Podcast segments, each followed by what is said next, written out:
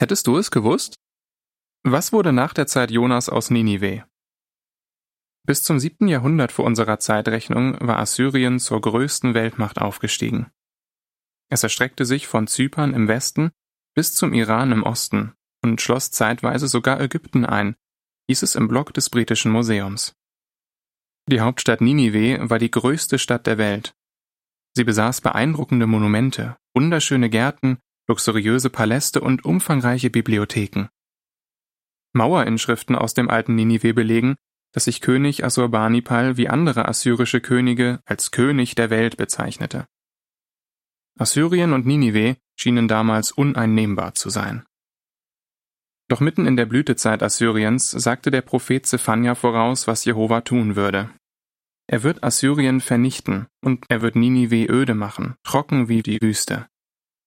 Und Nahum prophezeite, plündert Silber, plündert Gold, die Stadt ist leer, öde, verwüstet. Jeder, der dich sieht, wird vor dir fliehen und sagen, Ninive ist verwüstet worden. Zephania 2, Vers 13, Nahum 2, Vers 9 und 10 und 3, Vers 7. Wer diese Prophezeiungen hörte, fragte sich vielleicht, ist das denn überhaupt möglich? Kann das mächtige Assyrien jemals erobert werden? Das muss damals unvorstellbar gewesen sein. Doch das Undenkbare trat ein.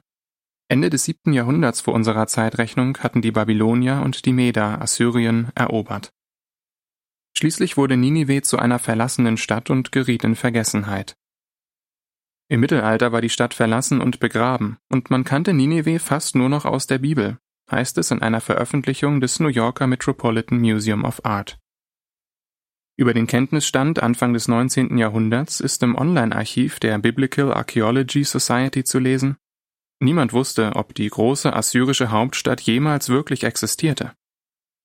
Doch dann, im Jahr 1845, begann der Archäologe Austin Henry Layard, die Ruinen der Stadt freizulegen die Ausgrabungen bestätigten den vergangenen Glanz Ninives. Was die Bibel über Ninive voraussagte, ist also genau so eingetroffen. Das stärkt unsere Überzeugung, dass sich auch die Prophezeiungen über das Ende der heutigen politischen Mächte erfüllen werden. Ende des Artikels